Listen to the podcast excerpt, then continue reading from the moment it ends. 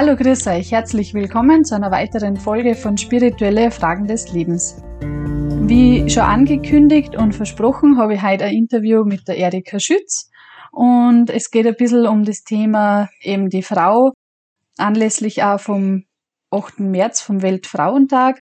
Und der ist ja um einen Geburtstag von der Beachy. Die Beachy, da werde ich jetzt mit der Erika nochmal näher drauf eingehen und was da gefeiert wird und auch wie das in Kirpalsager drüben anläuft. Da wird uns die Erika jetzt einmal ein bisschen was drüber erzählen. Hallo Erika. Christi Veronika. Ja, ähm, vor eben letzter Woche war der Weltfrauentag und in Kirpalsager wird das immer zum Anlass genommen, um sozusagen auch den Frauen äh, mehr Stellenwert und mehr Achtung entgegenzubringen in der Öffentlichkeit und eben auch als äh, in der Familie. Und um das Erbe oder diese Kultur, auch die im Punjab ähm, schon ganz lang so ist, dass die Frau eben auch einen bestimmten Stellenwert hat und auch in spiritueller Hinsicht eben viel Einfluss hat, ähm, machen es jeden, jedes Jahr um diese Zeit eben so eine Art Wettbewerb, wo junge Frauen eingeladen werden und äh, sie praktisch messen können in, im Singen, im Tanzen, in sie schön an, anzuziehen nach traditioneller Kleidung sozusagen, äh, in handwerklichen Fähigkeiten können sie sie messen und auch im Kochen. Und sie laden dann eben äh, viele Frauen aus der Umgebung ein, aus dem ganzen Punjab und haben aber meistens auch einen speziellen Ehrengast dabei, eben eine Frau, die in der Gesellschaft irgend äh, ja gewisse Sachen halt erreicht hat im Beruf oder oder als äh, in Literatur wie immer und versuchen eben dadurch äh, zu erinnern, was die Frau eigentlich für einen, einen Wert hat. Und als für mich als äh, größtes Beispiel ist eigentlich die äh, Gründerin oder Mitgründerin von Kirpalsager, die Bici Sorinderkauer, ist eigentlich für mich das größte Beispiel gewesen einer idealen Frau, ob äh, vom Weltlichen her gesehen, von ihrem Verhalten her, von ihrer ja, spirituellen Größe her gesehen, ist sie für mich ein, ein großes Beispiel. Mhm. Und nachdem ich eben ein paar Jahre drüben, äh, drüben gelebt habe, auch in Kirpalsager, habe ich viele Dinge gesehen, wie die Frauen ähm, ja diese Ideale auch in der Praxis umsetzen, wie das eigentlich sehr selbstverständlich gelebt wird äh, weil das in der Tradition, in der Kultur, in der Spiritualität, die sie drüben leben, einfach verankert ist seit Jahrhunderten und da wird eben wenig drüber geschrieben und gesprochen, kommt man vor, äh, weil das so selbstverständlich ist. Also das, das findet man, dieses Wissen findet man mehr gelebt in der Praxis und weil es so selbstverständlich ist, findet man das auch ganz, äh, ja, sporadisch nur aufzeichnet. Also man kann es am ehesten eben beobachten. Also kann man eigentlich dann das Vorurteil, dass die Frauen drüben immer unterdrückt sind und nichts zu melden haben, das kann man eigentlich mit dem gleich aus dem Weg rammen, oder? Ich finde die Frauen drüben, ja, äußerst feminin im, im halt im, ob es jetzt die, die Kleidung anbelangt oder eben ihr, äh, die Art, wie sie sich auch verhalten. Das ist so, äh, so eine Feinheit und äh, eine echte Feminität, also eine echte, ein echtes Frausein, finde ich. So wie es wir vielleicht früher gern, ja, als Kinder oft die, die Mädchen sie gern anzogen haben, so wie Prinzessinnen und ganz schön halt irgendwie. So ist es irgendwie, kommt mir vor, ähm, ja, dieses, ja, Wesen, das da irgendwie zum Ausdruck kommt, ist da viel mehr gelebt noch. Und ich finde, gerade im Punjab, ich kann jetzt nicht so, so sehr reden von, von der Bevölkerung, von den Hindus, aber ich kenne viele Punjabi-Frauen und habe viele kennengelernt und die haben so ein gewissen, ja, so ein gewisses ganz tiefes Selbstwertgefühl und leben das auch nach außen hin, dass sie einfach, also die sind einfach gern eine Frau und die haben ich weiß nicht, einfach nur eine ganz andere Art von Ausstrahlung als wie viele Frauen bei uns. Also ich finde, bei uns äh, wollen sie die Frauen oft so anpassen an, an die Männerwelt und dadurch verlieren sie aber oft einfach an Feminität. Mhm. Und ich glaube, man muss sich nicht äußerlich als Frau anpassen an das, wie die Männer sind. Äh, schon jetzt Gleichberechtigung, gleiche Bezahlung im Beruf und so weiter und gleiche Chancen. Das ist sowieso äh, keine Debatte oder keine Frage. Aber man muss versuchen, die inneren Qualitäten, die eine Frau hat, zu leben und man kann auch durchaus zu dem stehen. Und ich habe den Eindruck, oft im Westen versucht man das irgendwie auf eine, eine andere Art zu erreichen, diese Gleichberechtigung und, und strebt dann nach was, was man eigentlich gar nicht ist und mhm. nicht sein kann. Und drüben in Indien ist einfach noch viel mehr diese ja, Tradition, dass halt der Mann gewisse äh, Sachen macht in der Gesellschaft und der Mann auch im öffentlichen Leben vorn steht und die Frau ist immer im Hintergrund eher. Das heißt nicht, dass nicht Frauen auch genauso Beruf ausüben und, und irgendwo in der Gesellschaft aktiv sein und auftreten, aber so von, äh, ja, von dieser Mentalität, dass halt der Mann sozusagen der ist, der alles regelt im Äußeren und, und der nach außen hin auftritt, äh, ist das nur ganz klar definiert. Mhm. Und auch, dass die Frau eben viel mehr in der Familie ist, das Familienleben zusammen halt äh, für die Kinder kocht, für den Mann kocht und für die Kinder einfach da ist und da das von innen her sozusagen alles entwickelt, wie das wärmende Feuer im mhm. Haus, das eben für alle da ist. Und das machen die Frauen also einfach viel bewusster und viel hm, lieber, kommen wir vor. Bei uns ist oft so eigentlich abwertend, wenn wer nur im Haushalt und für die Kinder da ist stimmt, und keinen ja. Beruf mehr hat. Und dann, wenn man, wenn man gefragt, wenn man gefragt wird, ja, was machst du? Dann warten wir immer drauf, als Frau jetzt von Frau zu Frau, ja, was hast du jetzt äh, für einen Beruf und was habe ich für einen Beruf? Wer ist da sozusagen besser vielleicht? Und wenn man dann als Antwort gibt, ne, ich bin nur im Haushalt. Ach so, dann, ja, ja, so, das ist ja nix. Und ich finde aber, das ist eigentlich sehr schade, wenn so eine Einstellung bei den Menschen da ist, weil man ver vergisst dann auf das, dass die Frau eigentlich wirklich, ja, viel Einfluss hat. Und wenn es Zeit für die Familie hat, Zeit für die Kinder hat und das möglichst lang vielleicht auch erhalten kann, diese Zeit nicht arbeiten gehen zu müssen, glaube ich, kommt es dem Mann, der Familie und den Kindern sehr zugute. Mhm. Ich glaube, da fließt auch das mit ein, weil oft sagen Frauen, ja, wir können es uns nicht leisten, dass ich daheim bin oder so. Aber ich glaube, das ist auch ein bisschen unsere Gesellschaft, habe ich so das Gefühl, dass man mindestens zwei Autos haben müssen, ja. dass man immer in Urlaub fahren muss, ja. dass man einfach nirgends mehr wo zurückstecken ja. will eigentlich ja. auch, gell? Ja, das kommt sicher sehr viel dazu, dass wir einfach gewohnt sind, ja, sehr materialistisch zu leben mhm. und eben auch die Familien vielleicht dann auch untereinander im Wettbewerb sind, wer hat mehr das größere Reichtum oder, oder was immer und vielleicht einmal umgekehrt zu denken, was kann ich kurz machen und ähm, damit damit es meiner Familie gut geht und mhm. wo muss ich vielleicht einfach einmal zurückstecken und umdenken und nicht in dieses typische ähm, ja Klischee denken, halt mitmachen, das wäre vielleicht einfach für die ganze Gesellschaft gut. Mhm. Und ähm, weil du gesagt hast, auch so eine Frau kann da von innen außer recht viel machen. Was kann da eine Frau machen oder wie kann sie die Familie jetzt auch spirituell entwickeln? Ich denke einfach, also für mich sind diese Eindrücke, die ich drüben so mitgekriegt habe, ähm, von dem eben, wie, wie, sie, wie drüben die Spiritualität auch gelebt wird, ähm, verbinde ich einfach immer irgendwie mit Bildern oder mit Eindrücken, die ich drüben gewonnen habe. Und eben an dem Weltfrauentag, der drüben gefeiert wird mit dem Wettbewerb der Frauen im, des Punjab, da gibt's eben dann äh, so eben Kochen, traditionelles Kochen. Und da äh, ist speziell in Kirpalsager so ein eigener, eigenes Haus eigentlich bereitgestellt, wo so ähm, das nachgebaut worden ist wie ganz früher und auch zum Teil jetzt noch in ärmere Verhältnisse vielleicht eben eine typische indische äh, Küche mhm. ähm, nachgebaut worden ist.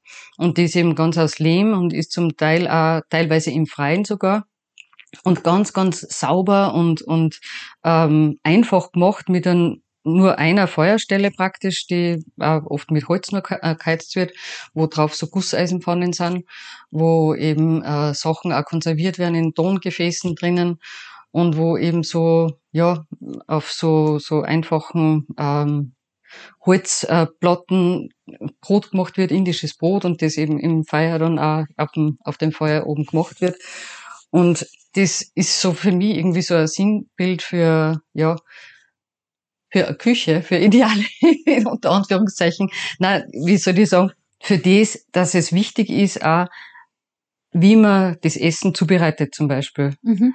In welcher, äh, in welcher Einstellung, mit welchen Gedanken ich koch, wie ich praktisch das Essen zubereite. Und im Punjab ist das Wissen auch noch sehr verankert eben, dass man ähm, als Frau halt sozusagen auch für die Familie das Essen zubereitet und dass der Idealzustand ist eben, dass die Küche wie so ein kleiner Tempel eigentlich ist, mhm. wo die Frau ähm, auch beim Zubereiten vom Essen eben irgendwie heilige Hymnen singt oder einfach an Gott sie erinnert beim und betet innerlich, äh, während sie das Essen zubereitet. Also einfach gute Gedanken zu haben und äh, eine schöne Atmosphäre auch beim Essen zu machen, weil bei uns heißt Liebe geht durch den Magen, oder? Ja, genau. und, und in Indien, und es ist einfach das Bewusstsein da, alles, was man mit guten Gedanken macht, das geht auch praktisch wie rein ins Essen und das mhm. kommt dann auch mit dem Essen, wird das weiter transportiert zur Familie oder zu alle die, die irgendwie da teilnehmen. Also diese Tradition von einer Küche, die eben äh, ja auch wie halt das Gute zu alle bringen will, in dem wer da ist, der äh, positive Gedanken hat für alle, an Gott denkt, während dem, während dem Essen zu bereiten. Das ist irgendwie wie so eine Quelle, ähm, ja, wo was Positives weitergeben wird in der Familie auch. Mhm. Und das ist für mich, also dieser Herd da, dieser aus Lehm gebaute ähm, Küchenbereich, der traditionelle, ist so für mich so ein Sinnbild von, ja, von Reinheit und von Klarheit und von, von diesem Gedanken eben, dass das so die, die Quelle ist auch im, im Haus und, oder der Bereich, wo eben die Frau äh, mhm. was schaffen kann so ein bisschen der Mittelpunkt von dem, ja, ausgeht. Ja, von dem, ja. wo, wo einfach viel ausgeht. Und ich glaube, wir sind uns dessen nicht mehr bewusst, dass auch die Gedanken eben eine große, eine große Macht haben. Und, aber ich glaube, es ist jedem irgendwo klar, dass es verschiedene Orten von, ja, von Plätzen gibt, wo man sich vielleicht wohler fühlt oder weniger wohl. Und das hängt oft viele mit den Gedanken zusammen oder mit dem, wie die Menschen miteinander umgehen. Und wenn die Frau praktisch im Haus auch versucht, eine gute Atmosphäre zu schaffen, dann hat das einfach auch ja, einen, einen Mehrwert, sage ich mal, für mhm. alle. Und dann fühlt sich auch jeder willkommen in so einem Haus, wenn, wenn eine gute Atmosphäre da ist. Also man kann auch sagen, dass dass wirklich mehr die Atmosphäre oft ist, als wie eben, wie wir zuerst schon gesagt haben, so das Materielle, dass ich jetzt äh, nur eine modernere Küche habe oder nur ein stylischeres Haus oder nur ein Thermomix. Ja. Sag ich jetzt einmal, weil der gerade sehr modern ist. Ja. Dass wirklich mehr auch um die Atmosphäre geht. Und das, das merke ich auch in meinem Freundes- und Bekanntenkreis. Eben, wenn wer gerade so ein besonders schönes Haus hat, jetzt halt rein optisch gesehen, äh, dann sagen voll viel, ja, das wirkt oft wie ein Museum, man traut mhm. sich gar nicht so, mhm. sie mhm. drin wohnen mhm. oder so. Mhm. Äh, dann ja, merkt man oft, das ist eher ein bisschen kühl und es fällt halt auch einfach die, die Atmosphäre. Ja, ich glaube, so. es wäre wär gut für, für uns da herüben im Westen ein bisschen in eine andere Richtung auch zu denken und nicht nur im materialistischen stecken zu bleiben, mhm. weil dadurch eben viel Energie reinfließt oder von Arbeitsenergie, damit man sich sowas schaffen kann und dann aber weniger Zeit vielleicht wirklich überbleibt, auch für das, was äh, an Zwischenmenschlichkeit mhm. wichtig war, um eine gesunde äh, Gesellschaft zu gründen. Und die Familie ist einfach der Baustein von einer Gesellschaft. Und wenn es in der Familie nicht funktioniert und äh, da die Beziehungen nicht gut laufen oder wieder zerbrechen, dann ist es einfach auch für mich so wie ein zerbrochener Ziegelstein, mit dem man halt nicht so gut arbeiten kann oder den man wieder kitten muss und wieder heilen muss ja. äh, oder halt ganz machen muss, damit er auch wieder irgendwie einen Halt gibt. Und da denke ich, wäre einfach viel an Aufbauarbeit im Westen da bei uns an gedanklichen äh, Neuorientieren und äh, an, an guten Werten sie auszurichten nötig. Und was kann ich jetzt, sage ich mal, als Frau, als, als Ehefrau oder auch als, als Mama für die Entwicklung der Kinder oder auch für die Entwicklung in der Beziehung jetzt zum Beispiel machen? Also gute Gedanken. Haben wir ja, gesagt, es ja? geht, es geht von dem aus, wie ist mein eigenes Herz eigentlich oder? Wie sind meine Gedanken, wie spreche ich mit anderen? Mhm. und das resultiert automatisch halt in, in gute Handlungen, sage ich mal, dass das so der, der Grundstock ist, ein, ein gutes Leben zu führen, versuchen in der Familie, wann jetzt ein Konflikt ist, zum Beispiel dem anderen nicht zu verletzen, dass man so eine Beziehung hat, dass man einfach ja, Konflikte miteinander regelt, sie auf Fehler aufmerksam machen kann, wenn ich beim anderen jetzt was sehe, dass ich dann nicht volle, äh, ja, halt irgendwo anschreie deshalb, sondern dass man einfach versucht, den Grund von einem Fehler vielleicht zu finden miteinander und sie versucht, gegenseitig zu verbessern und gegenseitig einfach menschlich zu entwickeln, zu helfen. Mhm. Und ähm, wann beginnt die Entwicklung bei den Kindern oder beziehungsweise beginnt das auch schon in der Schwangerschaft? Wann beginnt eigentlich Leben? Kann man sagen, das ist erst dann mit der Geburt oder ist das vorher eigentlich auch schon oder ist da vorher eh nichts?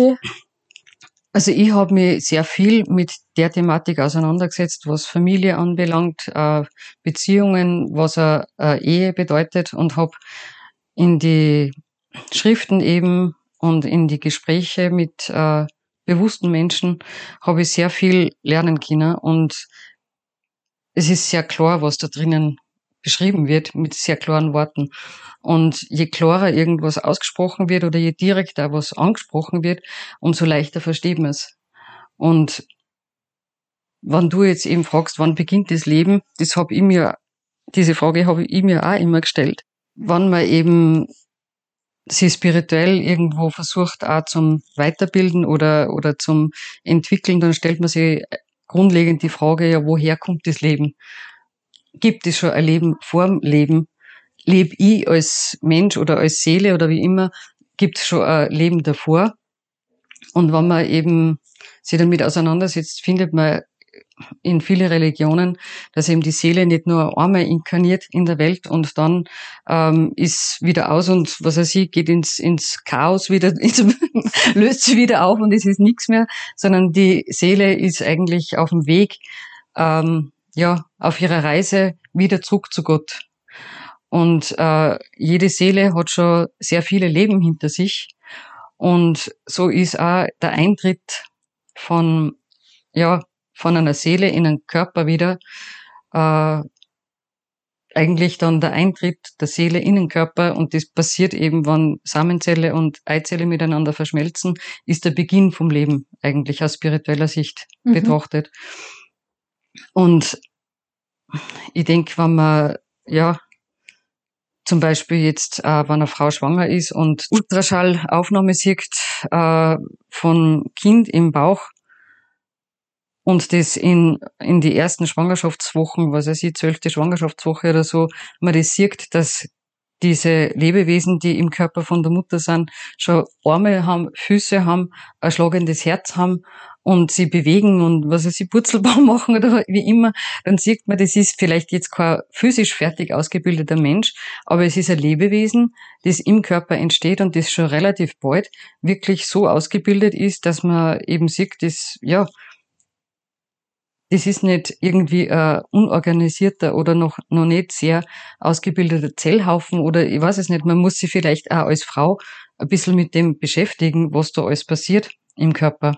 Mhm. Und ich glaube, leichtfertig äh, wird das keiner machen, jetzt äh, ein Kind abzutreiben, aber ich glaube, es ist in unserer Zeit ja sehr niederschwellig, das Ganze. Und es geht wird, sehr einfach. Es ja. geht sehr einfach und, und man ist sich aber vielleicht nicht im Klaren, was man da wirklich macht. Und ich habe Berichte eben gelesen, auch von Frauen, die dann oft das Gefühl haben, dass eben da dieses Lebewesen, das da schon da war, nach der Abtreibung irgendwie wie nur immer bei einer irgendwie gegenwärtig war. Mhm. Und die haben oft dann wirklich Probleme auch gehabt, das irgendwie psychisch zum Verarbeiten. Und ich muss sagen, ich kann nur von mir selber auch sprechen, dass ich das auch als sehr bewusst irgendwie erlebt habe, meine eigene Schwangerschaft. Und ich da viele Sachen, was ich vorher vielleicht nur theoretisch gewusst habe, einfach dann gesehen habe, dass das existiert, also dass das Leben äh, nicht erst irgendwann, ich weiß nicht, nach, der dritt, nach dem dritten Monat beginnt. Mhm. Ja, und weil du fragst eben, wie kann man als Frau äh, da positiv sozusagen auch andere helfen. Ich denke, je mehr man sich mit dem auseinandersetzt, äh, wie, wie man sich selber helfen kann und wie man andere helfen kann, umso mehr ja, ist dann einfach klar, dass man als Frau auch einen großen Einfluss hat. Und das heißt, man kann als Frau äh, einen Mann sozusagen ja in eine schöne Richtung entwickeln, man kann aber auch die Hölle für einen Mann schaffen. Und ich denke jetzt nur mal, wir haben es in der, in der Schulzeit, haben wir so einen Chor gehabt mhm. und da haben wir so ein Lied gesungen, das ist mir dann öfter in den Kopf gekommen und das geht so, der Mann, der ist der Kopf, der weiß, wie es soll gehen. Die Frau, die ist der Hals, die weiß, den Kopf zu drehen. Das kenne ich, ja, das, das kennst du auch. Und das, ja. das habe ich als Kind, habe ich das immer lustig gefunden. Aber die Bedeutung, also dahinter ist, glaube ich, ja eindeutig, oder? Ja. Also, dass die Frau einfach ähm, einen guten Einfluss nehmen kann auf den Mann oder eben nicht so gut. Entsprechend ihren, ihrer spirituellen Entwicklung oder entsprechend einfach ihrer, ihrem eigenen Stand, Bewusstseinszustand und Entwicklungsstand. Mhm. Ja, ihr seht schon. Ähm, das ist wieder ein ganz authentisches Gespräch und es hat natürlich nur ein bisschen länger dauert. und deswegen darf ich an dieser Stelle jetzt auch wieder unterbrechen. Und den zweiten Teil gibt's nachher dann nächste Woche. Ich bedanke mich für eure Aufmerksamkeit. Schön, dass ihr wieder mit dabei gewesen seid. Wünsche euch nur gute Wochen und wenn ihr den zweiten Teil nicht verpassen wollt, dann abonniert doch auch gerne unsere Glocke. Und dann hören wir uns nächste Woche. Danke, für euch.